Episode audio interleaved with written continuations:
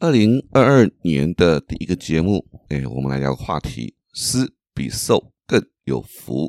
好，那长期收听八站闲谈的朋友哈，大概已经猜出来了，林家泰哈，大概又要准备有惊人之语啊，要颠覆大家的认知啊。没错，这就是我的风格，让大家从理所当然变成理所不当然，打开思考的界限与突破限制，啊，让自己可以从不同的角度来看待人生的大小事，找到乐趣。发现机会，不再钻牛角尖。欢迎你来到八站闲谈，我是林家泰。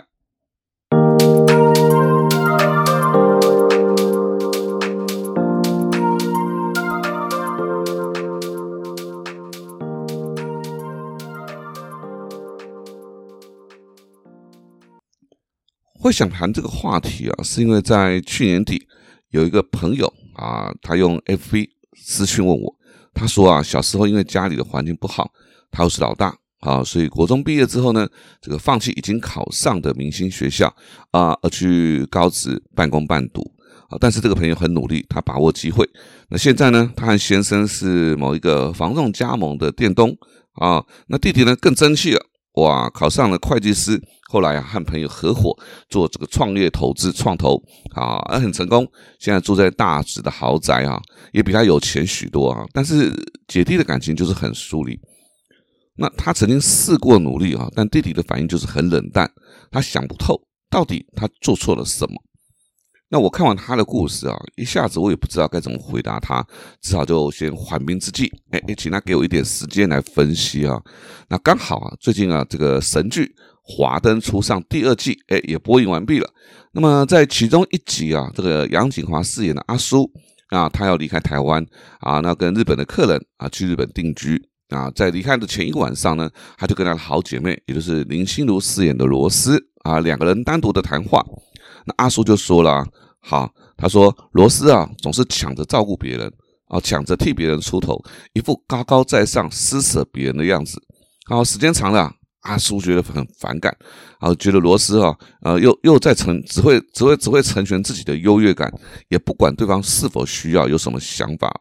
哎，这段这段对话哈，让我大概理解了这个弟弟的心态哈，可能也跟阿叔很像。为什么？因为姐姐牺牲自己的就学机会，当然自己会心存感激，也希望有机会可以回报。那姐姐把自己照顾得太好了。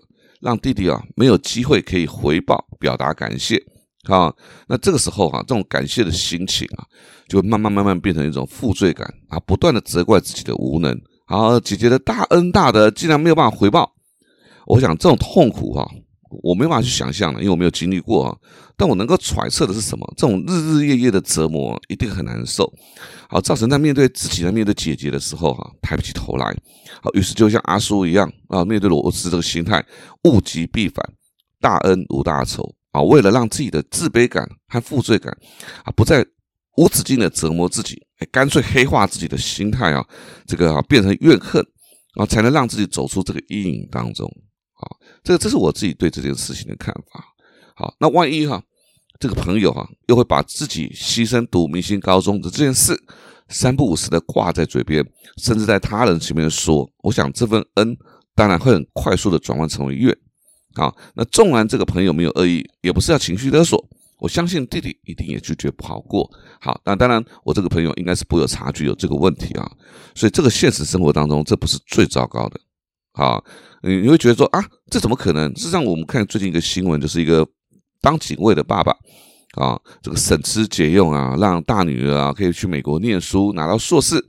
那后来因为呢，这个父亲实在是没有办法在经济上面再支援他了哈，所以这个女儿呢，在这个男朋友的怂恿之下啊，哎，就把父亲给杀了。哦，你会觉得啊，怎么会是这样子啊？那另外呢，还有一个新闻，就是一个母亲含辛茹苦，哇，让八个孩子啊。都考都当都都博士啊，我真的了不起。但是最后啊，哎，被八个孩子都弃养了。我我看到这些新闻的时候，我常常觉得，就是说，这个现实生活当中啊，你这样的付出给予恩将仇报的例子，其实是太多太多了。好，这个我我举这个例子，并不是要否定说施比受更有福啊，好，也不是要鼓励大家不要再付出给予，而是任何原则的成立，好。一定有它相对的条件，我相信施比受这件事情也是有，也是也是个样子的。好，所以前面节目我们提过啊，总是有一些那种公益演讲的邀约啊，啊，然后呢，这个不给你讲师费，条件也不怎么样，来听的人也爱听不听。啊，当然我们作为讲师的，我们当然很乐意去付出。可是你面对这样子一个不是那么友善的邀约的时候，我们拒绝，对方就会闹出一句话：“哎，施比受更有福。”哎，这分明摆明的就是一种情绪勒索，对不对？好，那这几年呢，这个还有这几年就是天灾人祸啊，一直在这个地球世界上各处发生，很多公众人物啊也都慷慨解囊啊捐助。好，哎，这时候就有一些酸民啊，对这些公众人物的捐款去做比较。啊，他们就会对 A 说：“你看那 B 都捐五十万呢，你怎么才捐三十万呢？好，而何况你还比他好，比他有钱哦。啊，然后甚至有一些公众人物啊，为了避免麻烦了，然后就只好啊比照捐助。好，当给予变成了攀比，乐捐变成了不乐之捐。好，施比受更有福。我认为第一个条件叫做心甘情愿。啊，心甘情愿。”好，那我在课堂上也会讲一个叫书生跟乞丐的故事。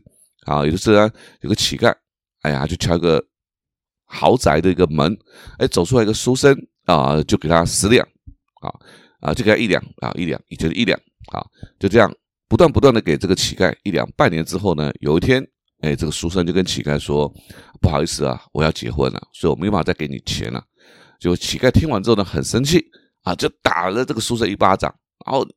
那个人抢了我的钱，啊，有时候我们的给予或付出啊，对方没有心存感激就算了，反而觉得理所当然，甚至变本加厉，贪得无厌。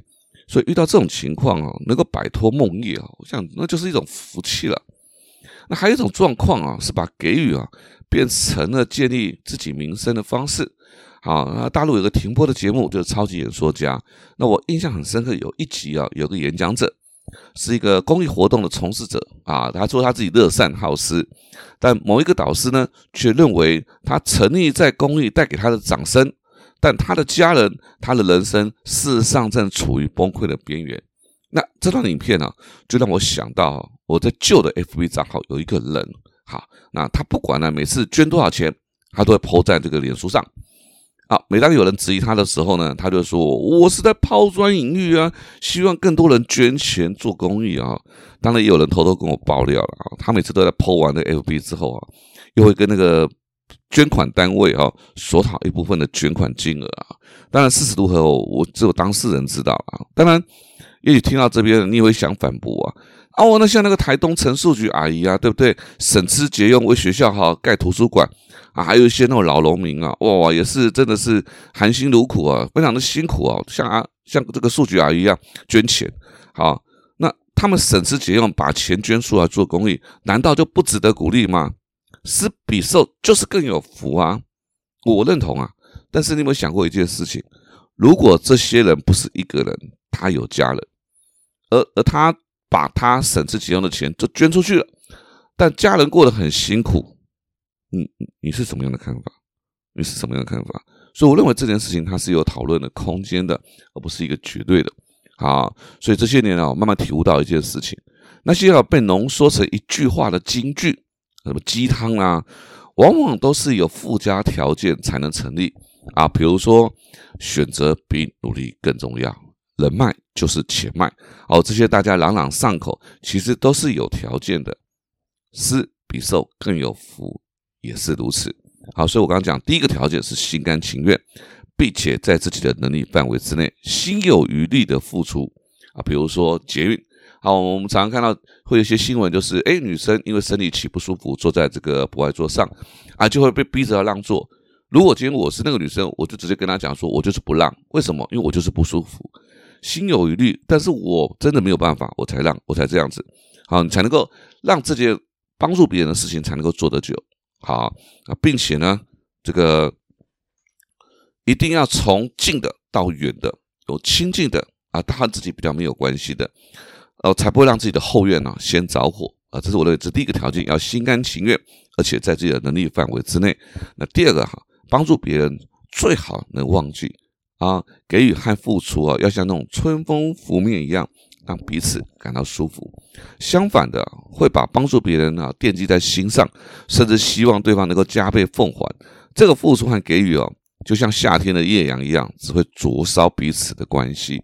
啊，呃，庄子有句话叫做“为善无记名，自善无痕”，他意思是说哦，帮助别人啊，要让对方没有压力，这是一种最高境界啊。比如说你在捷运啊上让座，让座。那你就要赶快离开对方的视线，否则啊，你让座之后又站在对方前面，天哪，对方也如坐针毡吧？那好像是说要要怎样感谢你？好，所以我认为延伸第二个，我这个第三个叫做顾及对方的感受，给予不是施舍，千万不要有一种高高在上的感觉。所以啊，才说给别人的时候，我们手心要向上，大概也是这个道理。呃，为自己出征这本书上有一段对话。这个梅林大师说，他对这些迷惘的武士说啊，这个做自己是件很美的礼物，哎，付出自己啊，付出自己是一件很美的礼物。那礼物呢，之所以是礼物，端看被不被接受，不然就会变成两个人的包袱。好，比如说，现在是冬天啊，但是现在大部分的时间冬天都不会太冷，但有一种冷啊，叫妈妈觉得冷，所以街上哈，你会看到很多学生啊，哇，穿的好像住在北海道一样啊。我我都很忍不住想问他说：“你你们真的觉得冷吗？啊，甚至有些人啊，这个想对我们施出善意，哦，但是他的方法或给的东西不是我们所需要的，被我们委婉拒绝之后，哇，对方拉不下脸，而不是情绪勒索，那就是翻脸，我让我们不知好歹啊，这是真不知道怎么办才好。所以脸书上的朋友啊，偶尔提起自己这个，就是说刚刚我们提到这个这个这个这个朋友，如果啊，他只是偶尔提起当初。放弃念明星学校，成就弟弟，我相信弟弟的心里肯定也很不爽。好，但是他他他也想说，我没有叫你放弃啊，是你自己选择的啊。啊，所以就算这个朋友像华灯初上的螺丝，哎，他也没这个意思啊，纯粹啊是阿叔自己扭曲了自己的心态。我认为这件事情都可以得到解决啊，那就是故意让阿叔有机会来帮助罗斯，甚至罗斯。故意麻烦阿叔一些事情啊，并且在阿叔付出的同时表达感谢与赞美。好，那个我一直强调平衡的关系非常的重要，因为只有一方的付出，一方的接受，长期被给予的那一方不是把一切视为理所当然，不然就会变得像阿叔一样，然后心态上的认知的扭曲，觉得罗斯高高在上，是可怜施舍施舍自己，所以施。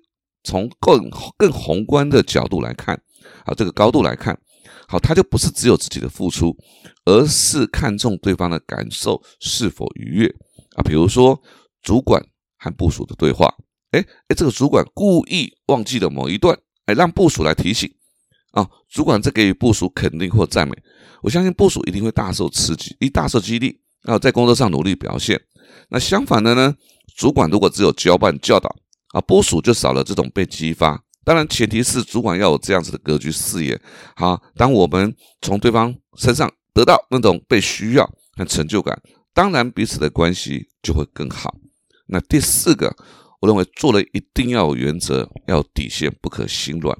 我想我在前面几集都有提到所谓的这个被家人的情绪勒索啊，或者有些人觉得。啊，某个同事啊，朋友啊，很可怜呐，啊，那众人吃亏了，受伤了，好，又经不住对方的这种苦苦哀求，一时心软。我跟你讲，到最后真的不是寄生虫啊，那是恶灵附身啊，真的很恐怖啊。哦，这个人呢，一定会让你的人生真的毁坏崩溃。所以，当自己觉得勉强不舒服了，就要拒绝。你自己的权益你不维护，你付出的再多，你都没有办法得到相对的尊重。好，所以我认为这是，呃，我我自己是一个比较急迫的人啊，我也享受付出给予的那种单纯的快乐啊。比如说在捷运之上啊，我有时候让座会被推迟啊，对方会说啊，没有没有，不用不用不用，那我也不会感到尴尬啊，我也不会硬要对方坐，因为对方不接受就算了，好，对方不接受算了啊。所以朋友请我帮忙，我会先问，诶，要什么事情，搞清楚状况。啊，这个呃，就是因为我在乎这样子的朋友的情感，我先搞清楚了状况，啊啊，不然的话，到时候这个做了超过我的能力，我觉得这是不对的。因为毕竟在朋友之前，我更在乎的是家人，那这就是我的原则。那最后啊，我想分享我当讲师之后啊，第一次去马来西亚一讲一讲就是我们台湾有一批的讲师去马来西亚一讲，好，我们呃所有的所有的费用，就是我们他们来参加所支付的费用，好，我们也没有扣掉这个场地费，什么都没有，我们就是裸捐，全部捐出去。那我印象很深刻的事情是，当时在这个受赠单位来领取这笔我们啊，就是我们在那个受赠典礼上面的时候，我感动到掉眼泪。我为什么感动到掉眼泪？原因是因为我忽然觉得能够帮助别人是一件很快乐的事情。我当时心里面感觉是：谢谢你让我有机会可以帮助你。我得到了吗？我得到了。我觉得在给予的同时，我就觉得很快乐。施比受，我也觉得更有福。但是。你得有原则，有底线，要懂得追求平衡。八站闲谈，捕捉你平时错过的风景，发现被忽略的观察角度，让生活多一点乐趣，人生多一点厚度。如果你有任何想要跟我分享的事情，可以搜寻我的脸书粉丝团“八站闲谈”，也别忘了帮我留下五颗星。我们下次见喽！